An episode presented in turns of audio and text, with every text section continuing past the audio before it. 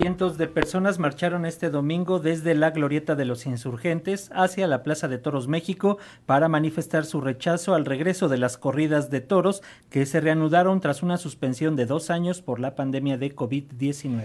Las y los manifestantes portando cartulinas y mantas con mensajes como abolición a la tauromaquia, son, somos seres sintientes, no te diviertas a costa de nuestro sufrimiento y la tortura no es arte, no es cultura, expresaron su esperanza de que un amparo interpuesto el viernes pasado ante un juez federal de, de la Ciudad de México logre prohibir definitivamente las corridas de toros en la capital del país. Además, las personas proanimales informaron que se lleva a cabo una iniciativa ciudadana para reunir 35 mil firmas vía digital y presencial que concluirá en septiembre para ser entregadas a la Suprema Corte de Justicia de la Nación.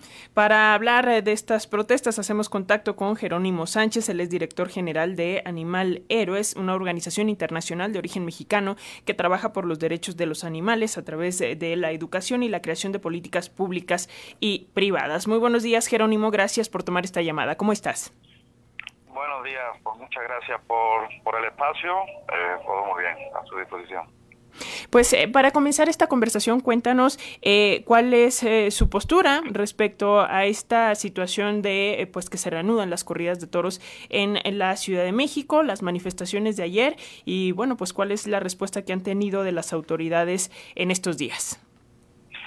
Bueno, pues nuestra postura ahora mismo es de, de, mostrar el total rechazo a que hayan regresado las corridas de toros. Es un, es un acto que no tiene, no tiene cabida en pleno siglo XXI y, y va contra lo que estamos trabajando todo el mundo, que es contra un, un país eh, más civilizado, con más paz, donde se proteja los derechos de, de todos los, seres, incluidos los, animales, y, y, donde es un símbolo del maltrato animal, porque no, no solo consiste en torturar a un animal, sino que encima hay un goce y un disfrute por parte del, de, público que asiste, donde, donde no se aprende ni un solo valor. No, no una persona que va a una corrida de toros no sale siendo mejor, mejor persona.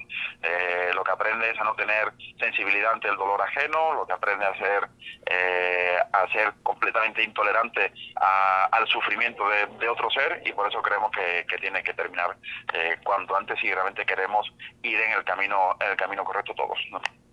Eh, el presidente Andrés Manuel López Obrador eh, ya propuso que este asunto de la prohibición de corridas de toros en la Ciudad de México, porque hay que aclarar que en otros estados de la República ya está prohibido, dice que eh, este asunto en la Ciudad de México se resuelva con consulta ciudadana. ¿Estarían de acuerdo con esta medida o cómo ven factible la resolución de esta, de esta situación? Por supuesto que no estamos de acuerdo. El, el, el maltrato no, no se puede no se puede consultar. Es como si dijéramos que, vamos a consultar si tirar un perro dentro de una freidora de, aceite hirviendo, como ya hemos visto, eh, es, es, para el motivo para, ir a la cárcel a una persona o no. O sea, no se puede consultar este tipo de este tipo de cosas. Lo que ocurre en una plaza de toros eh, es contrario a todo lo que marca la, la, las leyes mexicanas. Siempre tenemos la coletilla a excepción de la tauromaquia en, toda, casi todas las leyes de protección animal y lo que queremos es simplemente que, que, a los toros se les trate igual que al resto de los animales. No se pide ahora mismo ninguna otra cosa. Tenemos normas oficiales mexicanas para los animales que van destinados a, a consumo, para el sacrificio de esos animales, y la toromaquia lo hace completamente al revés de todo lo que dice esa norma oficial mexicana, que trata de hacerlo lo más rápido posible, lo más indoloro, lo más humanitariamente posible, y la toromaquia todo lo contrario.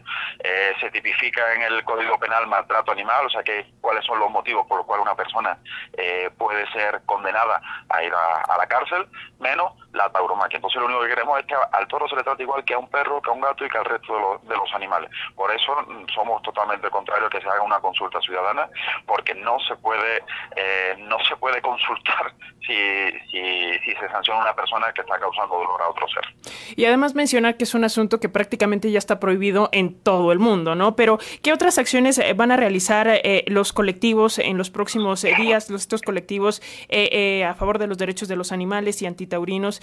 pues sí, los próximos días, las próximas semanas.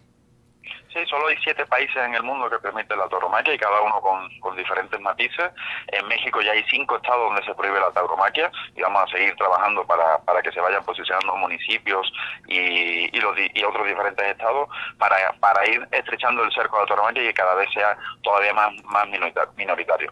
Nosotros vamos a seguir trabajando en Animal Giro, tenemos una campaña que se llama México sin tauromaquia, donde pueden entrar en nuestra página web que es mexicosintauromaquia.org, donde llevamos más de cinco años eh, trabajando para, para conseguir estas previsiones y para y para conseguir más apoyo social y, político tenemos más de 80.000 firmas recabadas ya de manera de manera digital, pero aparte estamos también apoyando la campaña que, están sacando varias asociaciones para recabar firmas físicas y juntar esas 35.000 y llevarlas al, al Congreso. ¿no?